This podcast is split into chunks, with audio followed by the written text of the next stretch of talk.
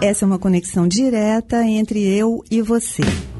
É psicologia aplicada ao seu dia a dia e na prática. Eu sou Ellen Dalla, bem-vindos ao meu podcast. Hoje nós vamos falar sobre cinco características de uma relação de ajuda.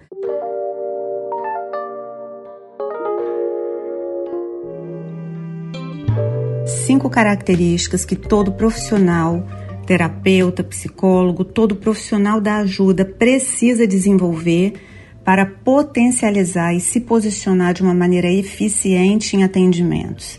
Essas cinco características vão te levar para um outro nível de atendimento. Se você já se sentiu impotente diante do processo terapêutico, diante de alguns clientes que não tiveram bons resultados, se não houve mudança efetiva de comportamento, quando isso acontece, a gente se sente é, meio que uma farsa, como se a gente fosse despreparado, como se a gente precisasse ainda aprender mais um método, mais uma técnica, ou às vezes a gente responsabiliza o próprio cliente pelo processo que não, que não andou como a gente imaginou que andaria, ou que foi ineficiente a terapia. E talvez a gente não encontre uma resposta definitiva, até porque o que é sucesso em terapia é algo muito discutível, mas Existem muitos fatores envolvidos nisso. Agora, existe um conjunto de pelo menos cinco características que todo profissional deve desenvolver, independente do método, independente da técnica, independente da abordagem que você utilize. Para qualquer relação saudável, é, eficiente entre cliente e terapeuta, essas cinco características são fundamentais. A qualidade da nossa vida depende da qualidade das nossas relações. Então, diante disso, a gente vê o peso da relação terapeuta-cliente ela influencia muito nos resultados. Então, a gente estabelecer uma relação de ajuda significa o profissional criar as condições, criar um contexto seguro que permite aquela aquele movimento terapêutico acontecer. Como então eu, você, enquanto terapeuta, podemos proporcionar, criar um contexto seguro, uma relação para que a, o nosso cliente possa utilizar o próprio potencial que ele traz de crescimento pessoal. E estabelecer uma relação saudável de ajuda significa que o profissional deve criar um contexto seguro, condições relacionais que permitam a quem pede ajuda encontrar a melhor solução no sentido de ultrapassar dificuldades, limitações, questões, sejam elas no nível pessoal, social, profissional, não importa. As relações de ajuda potentes e eficientes têm pelo menos cinco características fundamentais. A primeira delas é dar apenas o que tem e pegar para si somente o que necessita. Dar apenas o que se tem significa ser genuíno, autêntico, ter clareza, ter transparência. Quanto maior a consciência que o terapeuta tem da própria vida, do que ele sente, das atitudes, do comportamento e, sobretudo, da vulnerabilidade. Quando você reconhece que você não tem algo, por exemplo, é, eu não posso te entregar uma mágica, uma transformação, algo que está além da minha capacidade. Então, você reconhece o seu limite, você está abrindo espaço também para o cliente expor a vulnerabilidade dele. Então, isso é muito importante, ter esse ambiente seguro, essa troca equilibrada, justa, dou o que tem e pego o que somente o necessário. Pegar somente o necessário significa não exigir do cliente aquilo que ele não pode dar. Respeita o tempo, o ritmo, a capacidade de adaptação e o processo da evolução terapêutica do cliente. Não importa se é uma sessão, se são duas sessões, se são dez sessões, não importa. Talvez o resultado apareça em poucas ou não, mas essa troca equilibrada é a relação potente, é o que vai criar essas condições. Então, o terapeuta se vê como lanterna, é reconhecer que é o outro que está no controle da própria vida e que a ajuda vai ser recebida até onde o outro permitir. As ordens da ajuda dizem que somente quem recebe a ajuda é capaz de fazer algo de bom com aquilo que recebeu. Há um limite, claro, até onde o ajudador, o terapeuta pode ir E assim o terapeuta deixa o caminho livre para que o cliente possa se movimentar no tempo e da maneira dele. Isso é agir com respeito. Dessa forma, o terapeuta também permanece livre para estar disponível, isso é, clarear o campo de visão do cliente, sendo uma ajuda que respeita. E esse respeito envolve liberar qualquer expectativa de resultado dessa ajuda. A segunda característica é submeter-se às circunstâncias e somente intervir e apoiar à medida que elas permitirem. Essa ajuda é discreta e tem força. Se submeter às circunstâncias está falando de compreender o contexto da situação. Essa compreensão é a chave para reconhecer os próprios limites e também para ter a humildade de não avançar caso o contexto não permita. Quando você reconhece as circunstâncias e analisa com clareza as possibilidades que você tem de ação, você, mesmo que discretamente, pode fazer o seu melhor como profissional, apenas com os recursos que você dispõe nesse momento. E saber esperar esse tempo, se submetendo às circunstâncias, é respeitar o ritmo do cliente, entendendo que a terapia é dele e nessa hora, o terapeuta perde o protagonismo. E é por isso que essa ajuda é discreta, humilde e tem força. E ela tem força porque quando você é capaz de olhar para o que é verdadeiro e concordar sem fantasiar, sem inventar nada, você se coloca alinhado com a força da própria vida. E isso é muito potente. Se você não sabe o que fazer, não faça. Cuidado com a forma como você vende a sua terapia, principalmente no mundo virtual, onde a exposição não tem limite não se coloca como super-herói, porque isso é péssimo para uma relação de ajuda saudável. É importante você estar tá consciente daquilo que você tem para oferecer. Numa relação de ajuda saudável, começa pela ética e pela honestidade. Nesse sentido, não ofereça aquilo que você não pode dar e nem crie falsas expectativas. Principalmente, nunca ofereça cura uma cura pressupõe uma doença e a ajuda terapêutica atua no nível do suporte, do apoio, para que o cliente faça os movimentos necessários. Essa é a arte de permanecer dentro das possibilidades que a realidade apresenta, sendo, aonde possível, um verdadeiro vetor de ajuda. A terceira característica é colocar-se como um adulto diante de outro adulto e renunciar às tentativas do cliente de forçar o ajudador a fazer o papel de seus pais. Quando um cliente procura ajuda terapêutica, ele supõe que o profissional sabe mais sobre ele do que ele mesmo. Então, esse é um movimento de transferência. Ele coloca a expectativa de encontrar no terapeuta aquilo que já está dentro dele. E quando isso acontece, na verdade, o cliente está buscando no terapeuta o que se perdeu, aquilo que falta nele mesmo.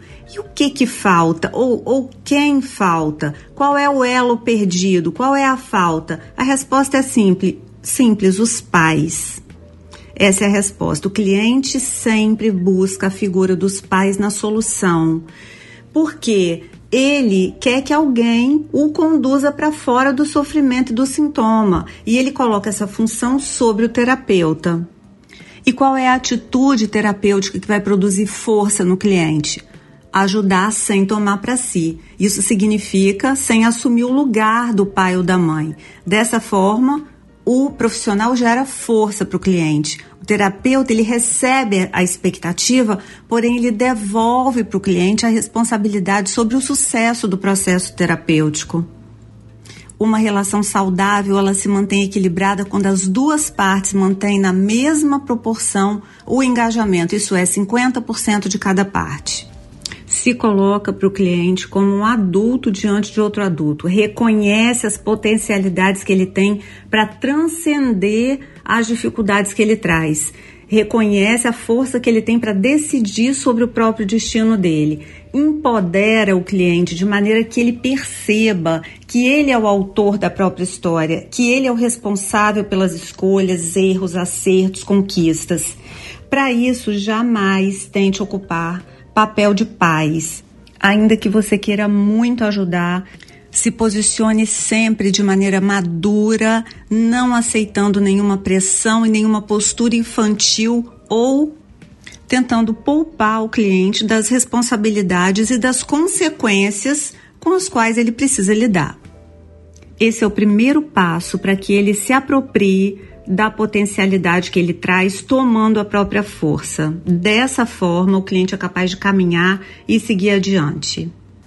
A quarta característica ela requer a empatia do profissional da ajuda mais focada no sistema como um todo do que exclusivamente no cliente. Isso significa o quê? Olhar para o cliente dá para o terapeuta uma imagem incompleta, distorcida dos aspectos to totais que envolvem a questão e o sintoma do cliente. O profissional da ajuda bem qualificado, que realmente quer um posicionamento diferenciado no mercado, através de um atendimento de excelência, ele mantém uma observação sistêmica que vai muito além do cliente, porque quando eu olho para o cliente, eu estou olhando para todo um, um, um, sistema que veio antes dele, tanto no nível familiar quanto no nível coletivo. Hoje, através da epigenética, nós já sabemos que é um equívoco a gente desconsiderar as relações, em especial a figura dos pais, avós, bisavós, ancestralidade, porque nós somos feitos das, das nossas histórias e elas nos compõem. As experiências difíceis, traumas, dores, compõem o pano de fundo e elas escrevem o enredo da, dessa geração e da, das próximas que virão, por isso elas devem ser acolhidas, amparadas, com o mesmo respeito, sem julgamento e com compaixão por tudo aquilo que foi vivido.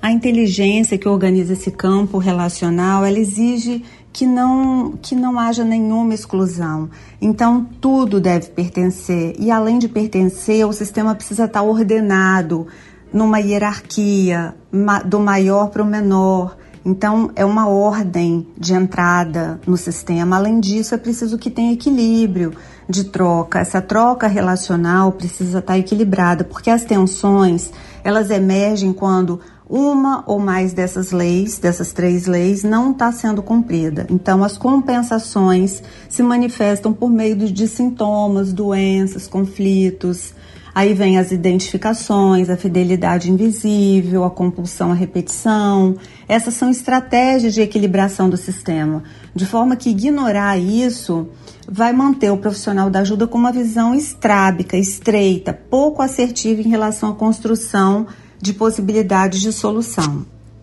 Quando um cliente nos procura e pede ajuda, nós entramos no sistema dele. O terapeuta, o ajudador, ele torna-se parte desse sistema. Então, se, se a gente olhar para esse sistema de acordo com as ordens do amor, quem vem primeiro? Quem vem primeiro são os pais do cliente, é claro.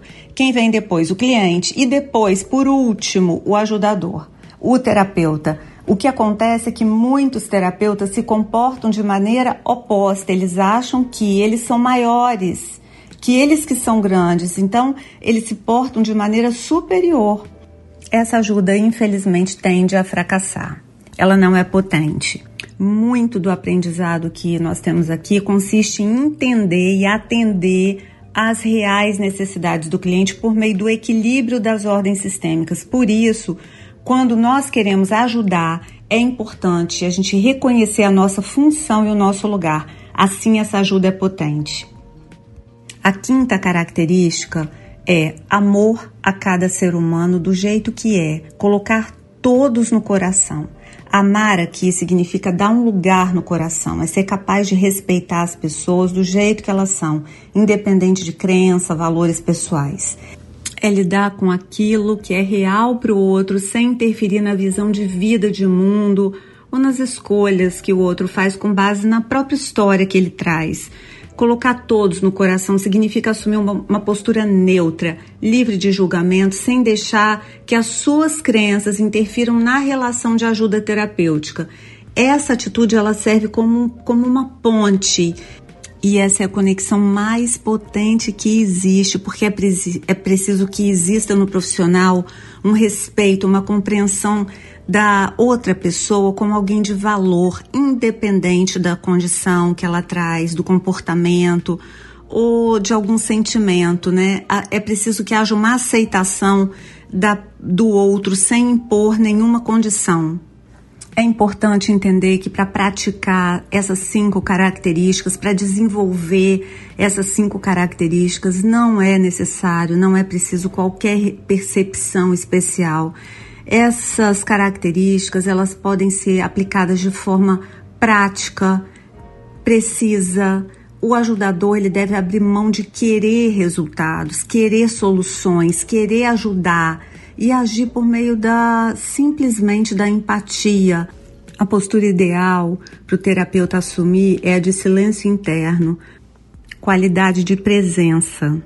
É estar disponível para a pessoa sem querer algo determinado, a não ser simplesmente acolhê-la, percebê-la de forma profunda, abrangente e com atenção. No mais, o essencial é buscar atender a todos com respeito, servir sem julgamento, com paciência, compaixão e agir da melhor maneira possível para que a gente possa construir essa relação positiva e equilibrada, mas sabendo que todos nós temos limites.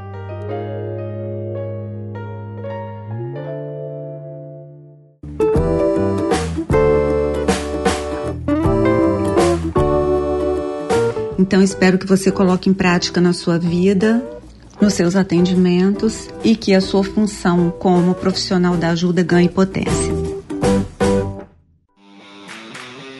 Esse programa foi editado por Na Trilha, podcast Transmídia.